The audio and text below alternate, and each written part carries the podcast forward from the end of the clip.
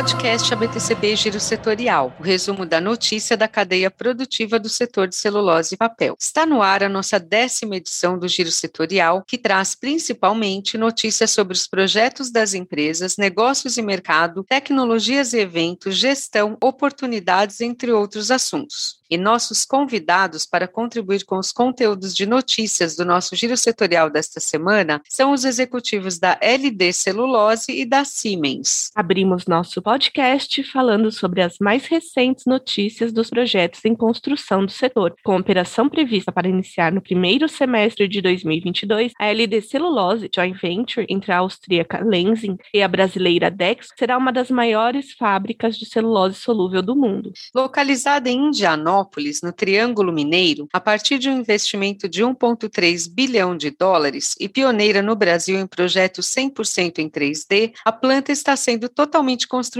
com os mais modernos sistemas de engenharia de processo e tridimensional. Conversamos com Claudinei Santos, gerente-geral do projeto da LD Celulose, para fornecer mais dados sobre o andamento das obras. Claudinei, muito obrigada por estar conosco. Como tem sido a evolução do projeto da LD Celulose? Qual o status atual das obras? O prazo para startup está mantido? Em primeiro lugar, gostaria de agradecer a revista O Papel por essa oportunidade bacana em compartilhar um pouco de nosso projeto, é, onde temos a criação de uma nova empresa chamada LD Celulose no setor de fibras no Brasil. Gostaria de me apresentar, sou Claudinei Santos, tenho 44 anos e estou no setor de celulose há 22 anos. Na LD Celulose, eu sou o gerente geral do projeto. A LD é uma nova empresa né, que nasceu no agrobusiness através de uma joint venture formada entre a brasileira Dexco, que é a ex-Duratex, e a austríaca Lenzing. A Lenzing ela já possui hoje nove unidades industriais ao redor do mundo, sendo elas distribuídas em Ásia, Europa e Estados Unidos. E a Dexco é uma empresa brasileira, líder setor de construção, que possui 19 unidades industriais, sendo três na Colômbia e as demais todas no Brasil. Bem, nossa nossa fábrica ela, ela tem uma capacidade de produção que será 100% destinada a, a lensing, então toda a produção é para uso próprio é, de um dos sócios e a nossa planta ela produzirá por ano 500 mil toneladas de celulose solúvel. Quanto à localização da nossa planta, então a gente nós estamos é, estrategicamente localizados na cidade de Indianópolis, no Triângulo Mineiro. Temos como, como vizinhos Araguari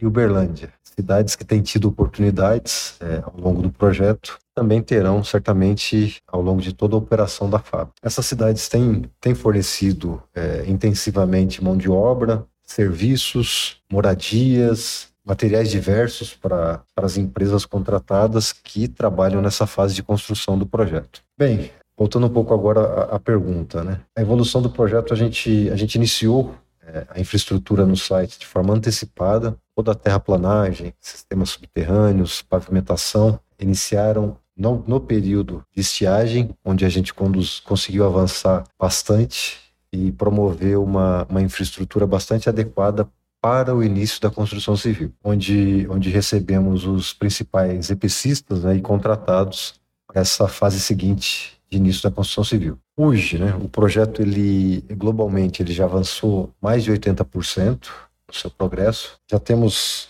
é, 100% concluída toda a engenharia e também a construção civil.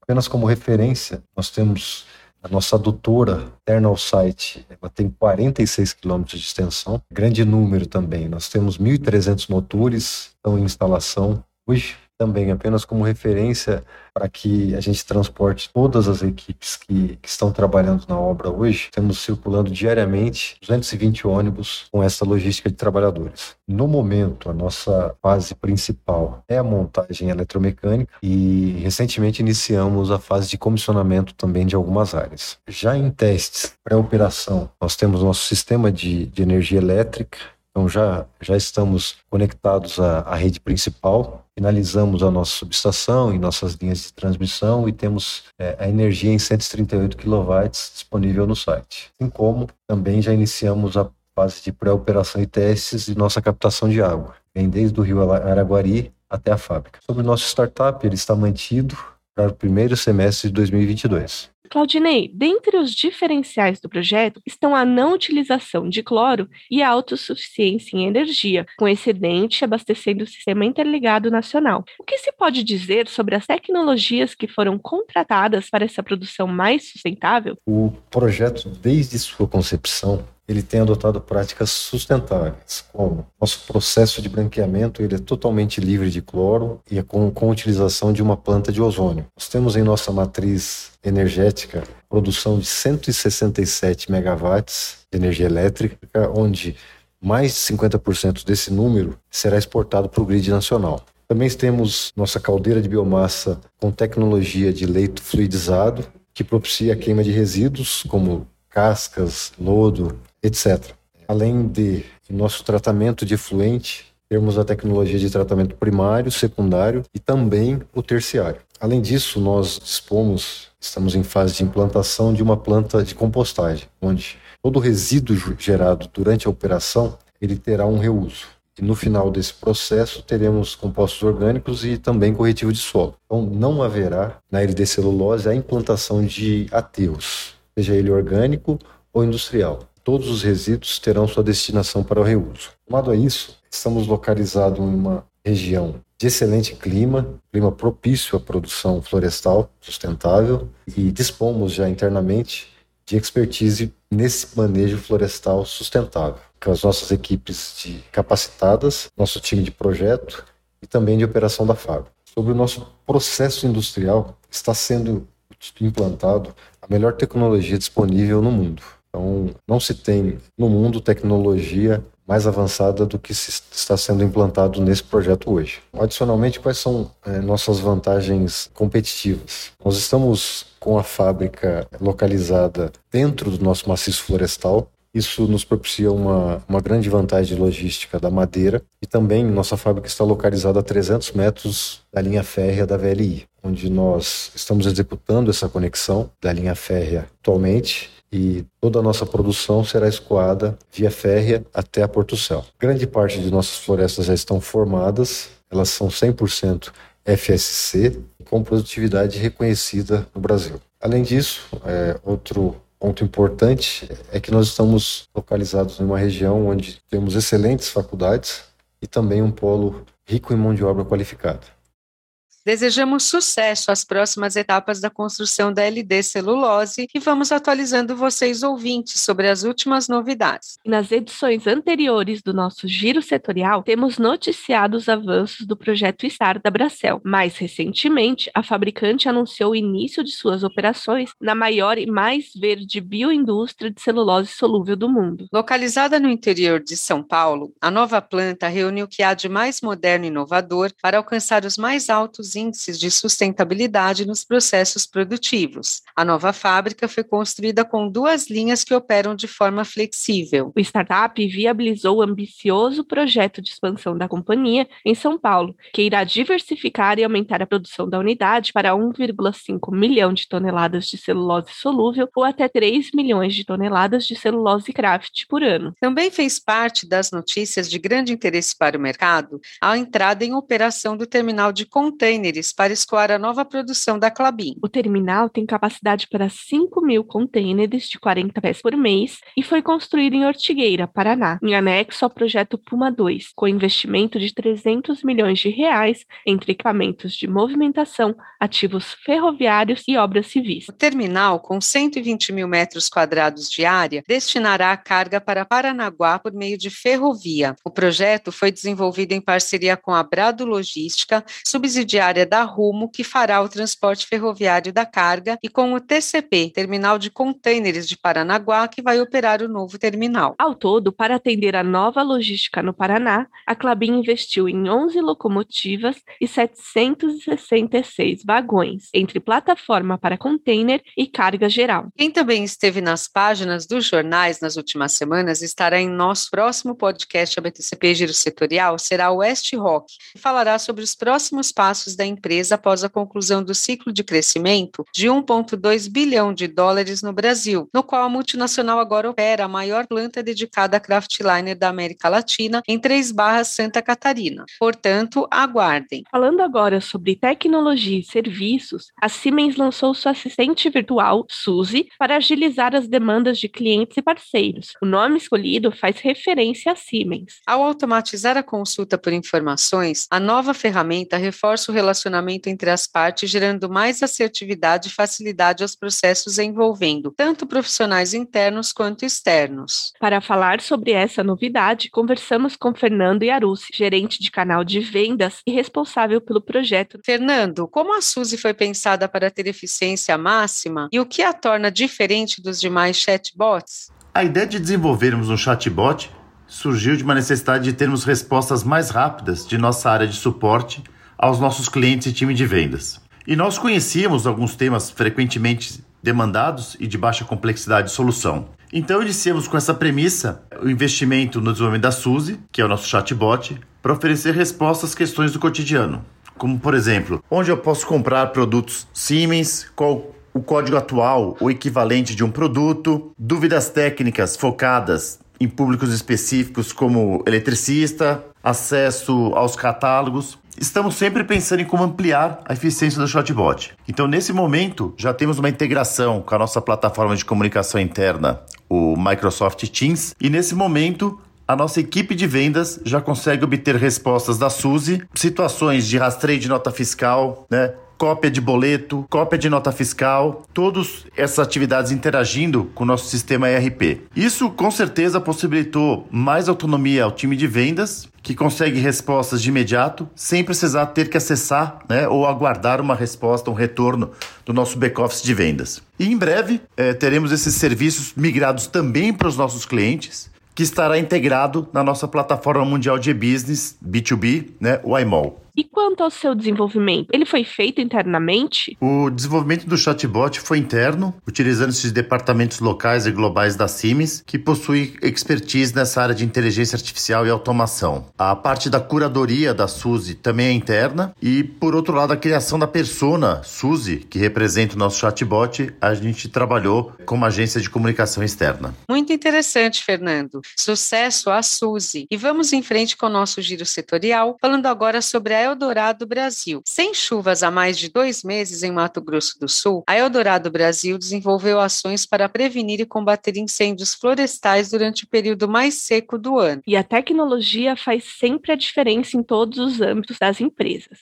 seja na comunicação com o cliente, seja na hora de monitorar milhares de hectares de floresta. No caso da Eldorado, a empresa usa tecnologia para monitorar em tempo real mais de 200 mil hectares de florestas plantadas e dispõe de canais para que a comunidade informe imediatamente ao avistar um incêndio. Para o monitoramento, a Eldorado Brasil utiliza câmeras de longo alcance movidas a energia solar e instaladas em torres com 50 a 65 metros de altura. Também recebe em tempo real imagens via satélite para apoiar na detecção de novos focos de incêndio. Para as ações de combate, a empresa conta com 71 caminhões-pipa, 58 monitores e formou 1.200 novos brigadistas em 2021. O trabalho reforçado por 26 estações meteorológicas que cobrem praticamente toda a área de operação florestal, atuando também no monitoramento climático de longo prazo. Adentrando os últimos anúncios de parcerias, no tema negócios e mercado, a Suzano expandirá sua atuação no mercado PET em parceria com a Petix, a maior fabricante de tapetes higiênicos do país. O Brasil é o terceiro maior mercado PET do mundo e juntas, Suzano e Petix fortalecem esse setor, que apesar da crise causada pela pandemia, manteve trajetória de forte expansão. O pioneirismo dessa colaboração começou em 2017, quando a Petix inseriu a Eucafluff, primeira celulose craft branqueada de eucalipto tipo fluff do mundo, como a matéria-prima dos seus tapetes, tornando-se pioneira no segmento com um portfólio de produtos mais sustentáveis de melhor absorção. Isso porque os tapetes higiênicos da Petix utilizam uma fórmula única, que adiciona a fibra da Eucafluff às fraldas recicladas, criando assim assim,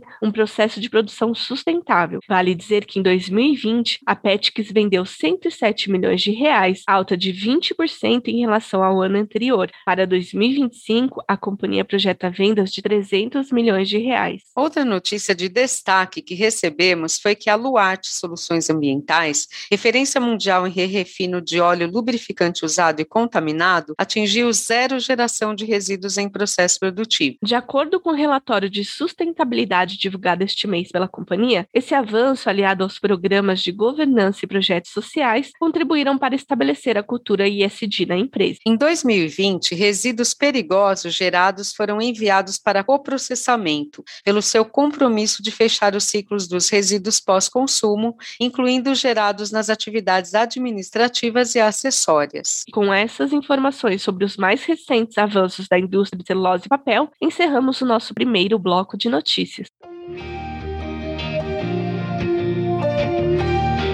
O podcast ABTCP Giro Setorial é um canal de notícias especializado pelo qual você pode evidenciar a marca da sua empresa a quem decide sobre a contratação das melhores tecnologias e produtos da cadeia produtiva do setor de celulose e papel. Consulte condições com o relacionamento ABTCP pelo e-mail relacionamento@abtcp.org.br.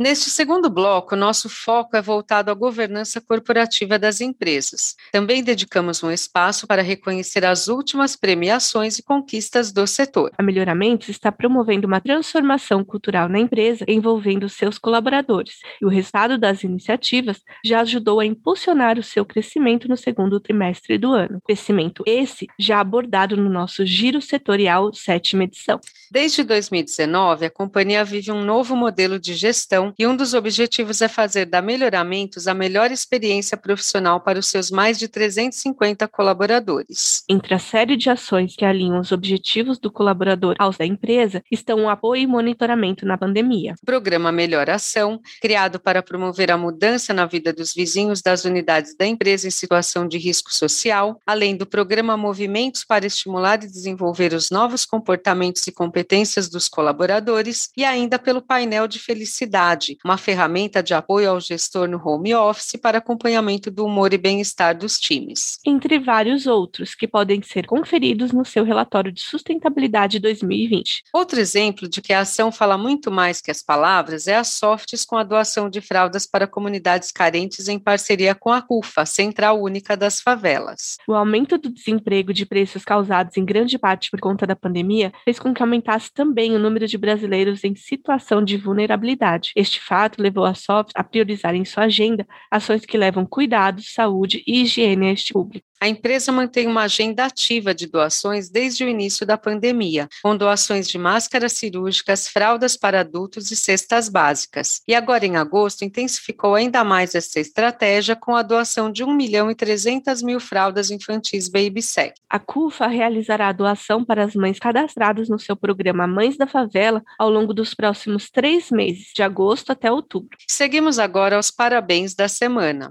Uma das maiores fabricantes de papel ticho 100 100% brasileira, a Mili, celebrou seu 38º aniversário este ano. A empresa cresce em ritmo acelerado, com produtos presentes em mais de 20 mil pontos de venda na América Latina. Acompanhe os próximos podcasts, pois traremos mais informações sobre o aniversário da Mili e os planos da companhia para os próximos anos. E quem também está comemorando o aniversário é a Sinibra, que celebrou 48 anos de sua fundação. E o nosso próximo reconhecimento vai para a Andritz, e não é por tempo de fundação, mas pelo pelos mil dias sem acidentes com afastamento comemorados em Piracicaba no dia 16 de setembro passado. E na última semana conhecemos os premiados da 21ª edição do Prêmio Abre da Embalagem Brasileira e que merecem a nossa homenagem. A Clabin foi a vencedora na categoria Mercado Funcionalidade. O saco dispersível e a embalagem para a ração da Tibi ganharam ouro e bronze, respectivamente, reconhecidos pela sua inovação, qualidade, funcionalidade, apelo de venda e sustentabilidade sustentabilidade. A embalagem para a ração da Tibi foi produzida com exclusividade para a empresa e possui design inovador, desenhado para facilitar o armazenamento e manuseio,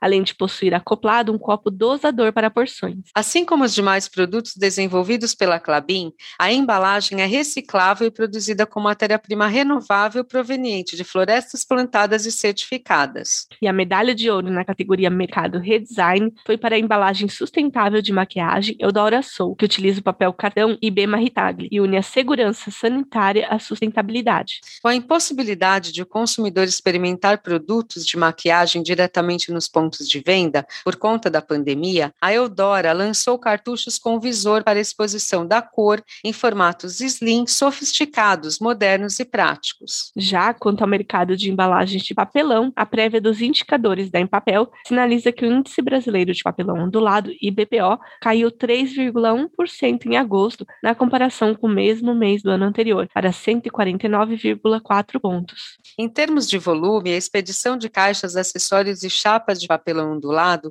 alcançou 335.382 toneladas no mês, sendo o segundo maior volume expedido para os meses de agosto. Na comparação interanual, essa é a primeira queda do volume expedido desde maio de 2020, mês em que o mercado de papelão ondulado foi mais afetado pela pandemia de coronavírus. E assim vamos fechando o nosso segundo bloco do podcast ABTCP Giro Setorial, um resumo da notícia da cadeia produtiva do setor de celulose e papel, para vocês ficarem muito bem informados.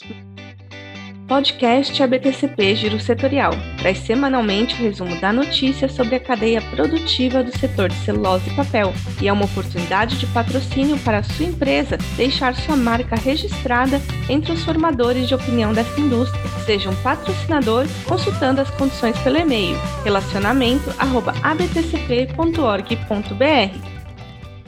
Seguindo com o nosso podcast ABTCB Giro Setorial neste último bloco, vamos às dicas de eventos e oportunidades de emprego. Estão abertas até o dia 2 de outubro as inscrições para a sétima edição do Prêmio Nacional de Inovação. O prêmio destina-se às empresas industriais, aos pequenos negócios de todos os setores e aos ecossistemas de inovação de todo o território nacional. As inscrições poderão ser realizadas por meio do site do prêmio, prêmio de inovação, em cedilha sem acento.com.br, e as empresas irão concorrer nas categorias de inovação em produto, processo, sustentabilidade e gestão da inovação. Também fiquem de olho na Fundação Araucária e o Senai, que lançaram a chamada Agrotec PR do Paraná. Com o compromisso de ser um agente de transformação digital em todo o estado, essa iniciativa pretende conectar as indústrias do agronegócio com startups que possam oferecer soluções na área de inovação para essas empresas. Com esta chamada, as indústrias e startups selecionadas irão desenvolver projetos projetos de promoção da transformação digital